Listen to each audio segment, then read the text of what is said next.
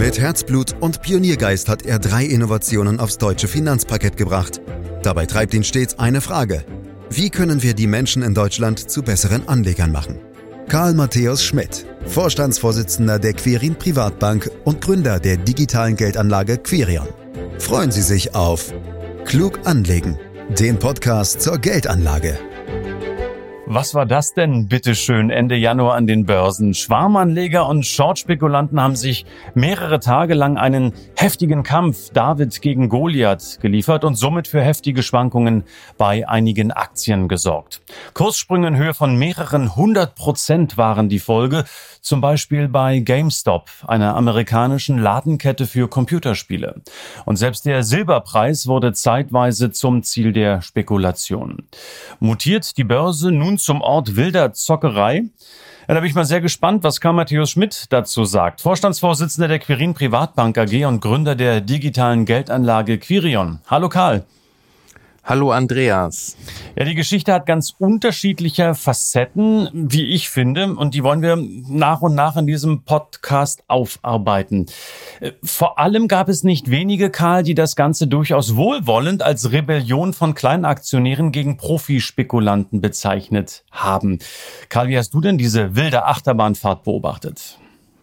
Ja, tatsächlich ist das schon eine schöne Geschichte, gut gegen böse, beziehungsweise klein gegen groß und das klingt ja auch gut und äh, zugegebenermaßen, ich finde das auch irgendwie sympathisch. Übrigens, die, die Politik ist auch schon dabei, die Ungerechtigkeiten des Finanzsystems gegenüber dem kleinen Mann anzuprangern.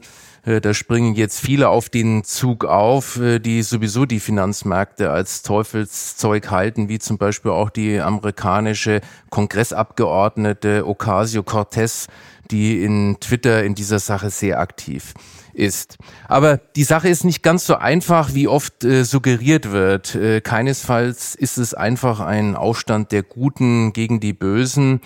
Äh, was das Ganze aber deutlich macht, wie das World Wide Web die Dinge eben auch beschleunigen kann, äh, dass eben quasi aus dem Nichts und ohne Vorwarnung ein Hype geben kann. Das ist zwar kein neues Phänomen, aber wird eben durch das Web tatsächlich äh, wahrscheinlicher. Und übrigens, Andreas, ich habe da auch eine Menge Erfahrung.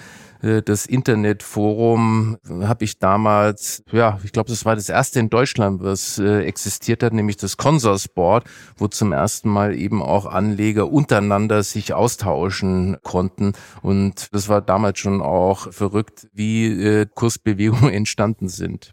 In der Tat, ich erinnere mich dran. Du warst ja irgendwo auch, zumindest im weitesten Sinne, ein junger Wilder damals vor 20 Jahren oder etwas mehr. Und es waren ja jetzt auch die jungen Wilden wie Robin Hood oder Trade Republic, die genau jetzt diesen Hype angestoßen haben.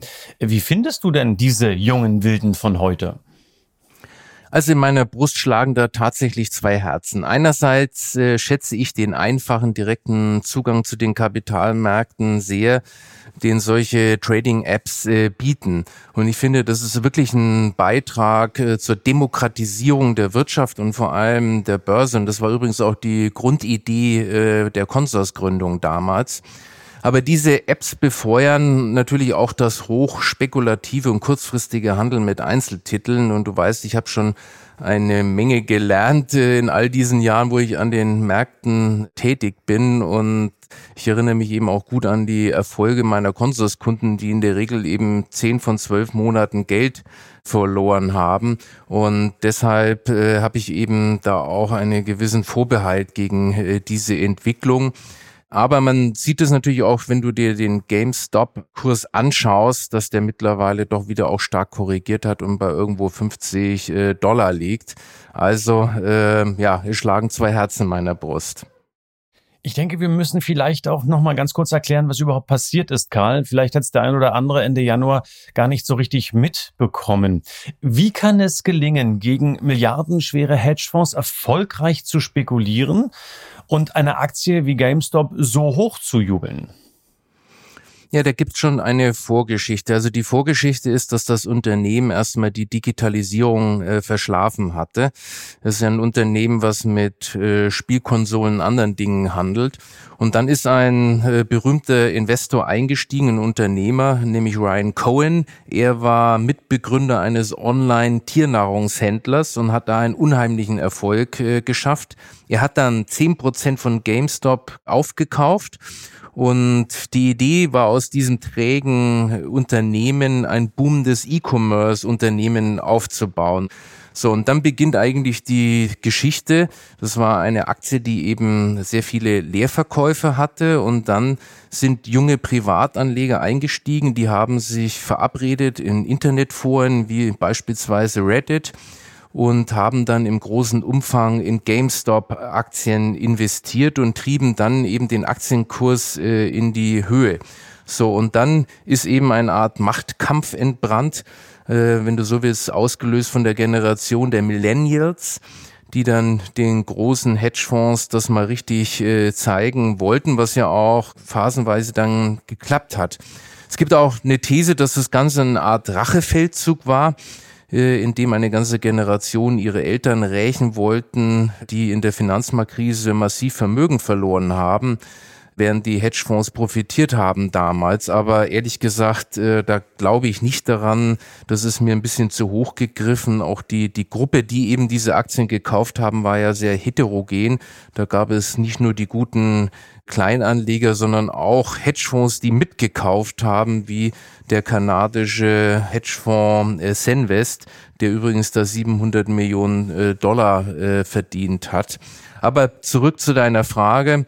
Es hat sich also eine Anlegergruppe aus welchen Gründen auch immer formiert und ihre GameStop-Käufe gebündelt und damit, wenn du so willst, in einer konzentrierten Aktion orchestriert über das Internet sozusagen den Kurs nach oben getrieben. Aber warum jetzt gerade keine Ladenkette für Computerspiele? Also das, das schließt sich auf den ersten Blick nicht so richtig. Ne, wie gesagt, äh, es begann mit dem 10% Invest äh, von Cohen und den Glaube an den Turnaround der Aktie. Und der zweite Teil der Story ist äh, die der Short Seller mit einer Marktkapitalisierung zum Beginn der Kursrallye von rund einer Milliarden Dollar war GameStop zwar kein kleiner Börsenfisch, aber immer noch klein genug, dass die zahlreichen Orders der verabredeten Kleinanleger die Initialzündung für den Kursanstieg geben konnte. So, und was danach folgte, war das klassische Herdenverhalten. Also immer mehr Anleger sind quasi blind äh, in der Hoffnung auf die Fortsetzung der Rallye auf den Fahrenzug aufgesprungen, was die Kurse weiter nach äh, oben getrieben hat. Und dadurch wurden dann diejenigen Hedgefonds, die auf fallende Kurse spekuliert hatten, indem sie die Aktien leer verkauft hatten, also die hatten sie ja, wenn du so willst, nur geliehen und mussten sie zurückgeben, wurden zu Käufen gezwungen und das hat den Trend am Ende noch verstärkt. Und dass das mit GameStop passiert ist, hat wahrscheinlich mit dem Unternehmen gar nichts zu tun. Das war eben eine Situation von Turnaround des Unternehmens mit einer hohen Leerverkaufsquote, was sozusagen das dann bewirkt hat. Aber vielleicht ist es auch richtig, dass sozusagen junge Trader natürlich einen Videospielhändler gut kennen und deshalb schon eine gewisse positive Stimmung gegenüber dem Unternehmen da war.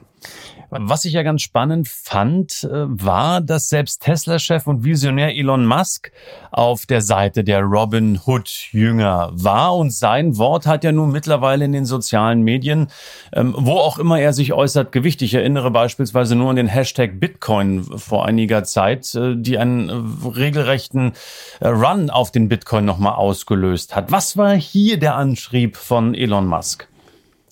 Na, Elon Musk ist in allen Facetten ein Rebell. Ich glaube, das ist auch äh, eine echte Charaktereigenschaft von ihm, die ihn wirklich auszeichnet. Anders hätte er auch niemals so einen Konzern wie Tesla schmieden können gegen allen Widerstand der etablierten Automobilkonzerne. Er kann es sich einfach leisten, mit äh, einer spontanen Meinung dann auch mal sozusagen die Menge zu beeinflussen. Und das hat er ja schon öfters genannt. Du hast Bitcoin äh, erwähnt, wo er äh, nicht nur äh, getwittert hat, sondern er hat für 1,5 Milliarden Dollar dann auch äh, Bitcoin gekauft. Ich finde es äh, grundsätzlich äh, sympathisch, äh, dieses Rebellische, aber in diesem Fall ist es, finde ich, schon äh, problematisch, denn er gießt als extrem exponierte Person quasi Öl ins Feuer. Aber man muss auch konstatieren, er hat auch ganz eigene Interessen wenn er die Massen mobilisieren kann. Andreas trauen sich wahrscheinlich auch äh, wesentlich weniger Leerverkäufer an die Tesla-Aktie heran und äh, er hat ja auch eine hohe Bewertung. Von der Seite her gibt es da auch bestimmt Interessen von Leerverkäufern und von der Seite her nutzt er da auch äh, sozusagen seinen Einfluss äh, auf die Massen aus. Also halten wir fest, fassen wir es kurz zusammen. Sehr viele Fans der GameStop-Aktie haben sich also zusammengetan, um gemeinsam mit Hilfe der sozialen Medien und Börsen-Apps wie Robinhood den Big Boys an der Wall Street das Fürchten zu lernen. Karl, diese Big Boys, das sind ja oft sogenannte Shortseller. Und sie nutzen die von dir bereits erwähnten Leerverkäufe für ihr Handwerk. Du hast ja schon mehrfach kurz angerissen, Shortselling, Leerverkäufe. Erklär uns, was passiert da genau? Gerne. Also bei Leerverkäufen leiht sich ein Finanzinvestor, der sogenannte Shortseller, in diesem Fall eben Hedgefonds, Aktien aus und zahlt dafür eine laufende Gebühr. Die Verleiher sind in der Regel Versicherungsgesellschaften und vor allem Fonds, die dadurch eben auch eine zusätzliche Rendite auf ihre Aktienbestände erzielen. Die wollen sie ja eigentlich behalten und nicht weggeben, aber sie bekommen eben dann eine Leihgebühr. Der springende Punkt ist nun, dass der Shortseller die Aktie, die er ja nur geliehen hat und zu einem bestimmten Termin wieder zurückgeben muss, an der Börse verkauft, in der Hoffnung, dass der Kurs fällt und er die Aktie vor dem Rückgabetermin preiswerter zurückkaufen und dann an den Verleihen, Verleiher zurückgeben kann. Die Differenz wäre dann sein Gewinn und diese Rechnung geht natürlich nur auf, wenn die Aktie dann auch tatsächlich fällt und genau das wurde durch die abgestimmten Käufe durchkreuzt. Wichtig ist, der Shortseller muss dem Verleiher die Aktien in jedem Fall wieder zurückgeben, weil sonst ist er einfach pleite. Und wenn er diese Aktie selber nicht oder nicht mehr hat, muss er sich am Markt damit eindecken. Also steigen die ausgeliehenen und verkauften Aktien, macht er einen Verlust, der umso höher ist, je mehr der Kurs steigt, also theoretisch eben auch unbegrenzt. Mit anderen Worten, Karl, die Hedgefonds müssen einsteigen, um ihre Verluste zu reduzieren? Richtig, somit wurde eine Lawine losgetrieben, denn die Rückkäufe treiben die Kurse der ausgeliehenen Aktie weiter nach oben, sodass immer mehr Leerverkäufer gezwungen werden, sich mit der Aktie einzudecken, sprich sie zu kaufen. Im Extremfall kommt es zu einer Kursexplosion und genau das haben wir gesehen. Das Ganze hat auch schon etwas Verrücktes. Am Anfang stehen sich ja die Käufer, also die, in dem Fall die Millennials und die Verkäufer, also die Hedgefonds gegenüber. Die Käufer sprechen sich ab, lösen eine Kaufwelle aus und damit steigende Kurse und am Ende müssen aufgrund der Logik eben dieser Short Selling selbst die ursprünglichen Verkäufer auch während des Rennens die Pferde wechseln und als Käufer agieren. In der Konsequenz ergibt sich eben dann erstmal nur Käufer. Und kein Wunder, wenn dann die Kurse explodieren, aber eine Gegenbewegung ist so sicher wie das Arm in der Kirche. Und die hat ja in dem Fall auch schon eingesetzt.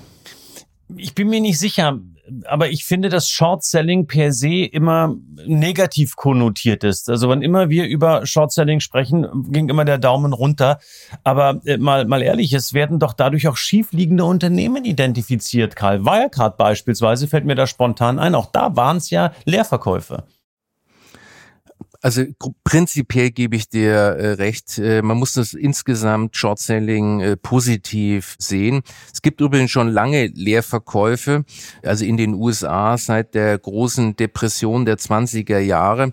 Und man streitet sich tatsächlich über den Sinn oder Unsinn äh, seit dieser Zeit äh, schon. Ähm, es gibt gute Gründe dafür und dagegen. Auf der Positivseite stehen die Kursglättung und das Verhindern von massiven Kursübertreibungen. Und wie, wie, du richtig erkannt hast, da gibt es wirklich viele seriöse Studien, die zeigen, dass Short-Selling positive Einflüsse auf die Stabilität der Börsen haben. Auf der negativen Seite muss man aber auch aufführen, dass in extremen Börsenphasen diese Glättung äh, oftmals nicht funktioniert, sondern sich sogar ins Gegenteil verkehrt, wie im Falle auch von GameStop. Auch wurde zum Beispiel während des Internet-Hypes zur Jahrtausendwende zum Beispiel auch durch Shortseller nicht äh, verhindert. So, und bei Wirecard, das ist, glaube ich, nochmal ein ganz besonderer Fall. Da waren es ja erst britische Journalisten, die auf die Missstände aufmerksam machten.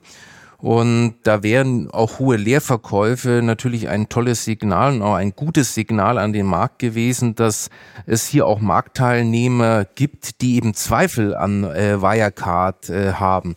So, und da hat die BaFin dann durch das Leerverkaufsverbot ein ganz klares Signal an den Markt äh, gesendet. Bei Wirecard ist alles okay. Und deswegen gab es eben diese Bereinigung und diese Kritik, äh, wenn du so willst, durch Leerverkäufe äh, leider nicht. Mhm. Zurück zur GameStop-Aktie, Karl, die zwischenzeitlich aberwitzige Höhen erreicht hat. Das war zwischenzeitlich ja wirklich so verrückt, dass die Börsen-Apps sogar das Handeln eingeschränkt oder gar verboten haben, gibt's auch nicht wirklich oft. Jetzt könnte man natürlich sagen, gut so, da das alles reine Zockerei war, aber man könnte auch sagen, das war eher schlecht, weil die Freiheit der Märkte beschnitten wurde. Was sagst du?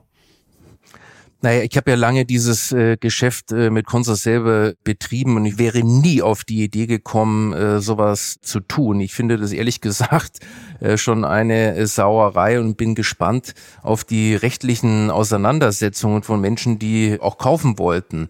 So die Ausrede äh, der Unternehmen war ja, dass die Market Maker Lang und Schwarz sozusagen keine Kursen mehr gestellt haben, aber es gab ja auch andere Market Maker oder die Tradegate Börse, wo es weiterhin Umsätze gab. So, und äh, auf deine Frage zurückzukommen, es ist vielleicht keine Einschränkung der Freiheit der Märkte, aber es ist in jedem Fall aus meiner Sicht eine Einschränkung als Freiheit, als äh, Kunde von Trade Republic oder in den Amerika von Robinhood. Und da bin ich äh, komplett dagegen. Mhm. Wie habt ihr bei Quirin eigentlich ähm, auf die Kapriolen reagiert oder auch bei Quirion? Äh, musstet ihr überhaupt reagieren? Ja, weder für die Quirin Privatbank noch für Quirion gab es irgendwelche Auswirkungen oder Handlungsbedarf.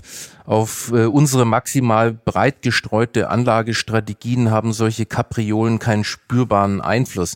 Wie du weißt, halten wir uns ja mit Kaufempfehlungen bei Einzeltiteln grundsätzlich zurück und das erst recht in einem Fall wie diesem. Ich gehe sogar so weit zu sagen, in einer solchen Situation irgendwelche Empfehlungen auszusprechen, ist einfach unseriös und eine Aufforderung zu reiner Spekulation. Mit Ausnahme natürlich dem Rat, äh, Finger weg von solchen Geschichten. Und wenn Kunden aber trotzdem bei sowas äh, mitmachen wollen, äh, können und dürfen wir sie natürlich nicht daran hindern. Aber ich muss sagen, bei unserer Kundschaft gab es jetzt auch kein wirkliches spürbares Kaufinteresse. Interessanterweise haben angesichts dieser Turbulenzen bei kleinen Aktien sogar die großen Börsen dieser Welt äh, verloren. Was hat die Märkte denn so verunsichert? Und äh, siehst du darin auch vielleicht eine Gefahr, potenzielle Anleger zu verschrecken? Ich meine, die Aktienkultur in Deutschland bräuchte eher einen Auftrieb als solche Szenen. Also die Verluste haben sich stark in Grenzen gehalten. Die Auswirkungen auf die großen Börsen waren am Ende doch äh, minimal. Ich kann dir das auch ganz konkret äh, mitbringen. In der heißen Phase vom 22.01. bis 2.02 bei GameStop hat äh, der S&P 500 ein knappes Prozent äh, plus gemacht mit einer Bandbreite von rund 3700 bis 3850 äh, Punkte. Es gab auch ein paar Verlusttage in der heißen Phase, aber die waren alle unter ein Prozent Tagesverlust. Also alles im allem würde ich weiter sagen, dass der Einfluss auf die großen Börsen letztendlich äh, gering war. Der zweite Punkt, den du angesprochen hast äh, bezüglich der Aktienkultur, da gibt es aus meiner Sicht zwei Gruppen. Da gibt es äh, vielleicht äh, konservative, vielleicht auch manchmal ältere Menschen, die noch wenig Erfahrung äh, mit dem Kapitalmarkt haben. Die bekommen natürlich dann auch Angst und sagen, das ist ja alles äh, Zockerei, das ist alles äh, Spekulation. Und da muss man dann schon ganz konkret äh, aufklären. Aber, und ich möchte da auch durchaus einen positiven Aspekt sehen, bei der jüngeren Generation entsteht natürlich durch solche Stories ein ganz großes Interesse für den Kapitalmarkt. Ich habe das auch äh, im Freundeskreis meines äh, Sohnes gesehen. Da interessieren sich auf einmal Freunde für die Börse, die sich noch nie für Börse interessiert haben. Und das haben auch schon erste Studien gezeigt, dass man davon ausgeht, dass äh, so circa dreieinhalb bis viereinhalb Millionen neue Aktionäre dazugekommen sind was, wenn das stimmt, wirklich eine Sensation ist. Und ich glaube, dass am Ende, wenn die Spekulation vorbei ist und die Menschen bei der Realität angekommen sind, dass es eben auch mal nach hinten losgehen kann, dann mehr am Kapitalmarkt investieren werden als spekulieren. Und deswegen, ich glaube, es ist insgesamt äh, eher sozusagen ein positives Signal an den Kapitalmarkt. Es hat neue Aktionäre gebracht in Deutschland. Ja, man kann allerdings nur hoffen, dass äh, sich nicht allzu viele die Finger wirklich heftig äh, verbrannt haben äh, mit dieser äh, Geschichte. Es war ja auch äh, wirklich immer wieder von Auswüchsen zu lesen, von Zockerei, von Exzessen. Das sind ja so Worte, die man an der Börse nicht, nicht wirklich gern hört, Karl. Ist, ist vielleicht gar die Rationalität und damit die Stabilität der Finanzmärkte in Gefahr, so wie es die Tageszeitung Die Welt jüngst getitelt hat? Ja, die Befürchtung höre ich immer wieder, insbesondere nach solchen Auswüchsen. Aber das hat es natürlich immer wieder gegeben. Wir haben ja auch hier an dieser Stelle schon mal über die Tulpenmanie Ende des 16. Jahrhunderts gesprochen. Da gab es Tulpenpreise in Höhe von Einfamilienhäuser und das war eine super große Spekulationswelle. Aber alles im allen glaube ich eben nicht, dass die Finanzmärkte daran zerbrechen werden. Wir haben ja 80 Billionen äh, US-Dollar schweren globalen Aktienmarkt und den kann man nicht einfach so in seiner Funktionsweise aushebeln. Dazu bräuchte es schon riesige homogene agierende Anlegergruppen und das auf Dauer und das äh, funktioniert nicht. Und ja, von der Seite her, also ich denke nicht, dass das äh, am Ende sozusagen den Kapitalmarkt in Banken bringt. Äh, da glaube ich gar nicht daran. Also das Finanzsystem wird nicht auf den Kopf gestellt, Karl. Nein, ganz sicher nicht. Äh, zudem hat es äh, übrigens schon ganz andere Krisen überstanden, ohne seine originären Funktionen verloren zu haben. Ähm, du musst nur daran denken, dass wir das Platzen der Technologieblase hatten zur Jahrtausendwende. Dann hatten wir die äh, Weltfinanzkrise 2008 und 2009 oder die Eurokrise. Ich sehe sogar einen positiven Aspekt des Ganzen, der viel zu kurz kommt äh, in der Diskussion. Manche gehen ja davon aus, dass Hedgefonds allein aufgrund ihrer Marktmacht durch Leerverkäufe die Kurse zum Fallen bringen können. Und da ist auch schon ein bisschen was dran, denn immerhin treten sie ja mit den geliehenen Aktien als Verkäufer auf und rücken damit die Kurse nach unten. So, und folgt man dieser Logik, dann wären Leerverkäufe für Hedgefonds im Grunde ein risikoloses Geschäft.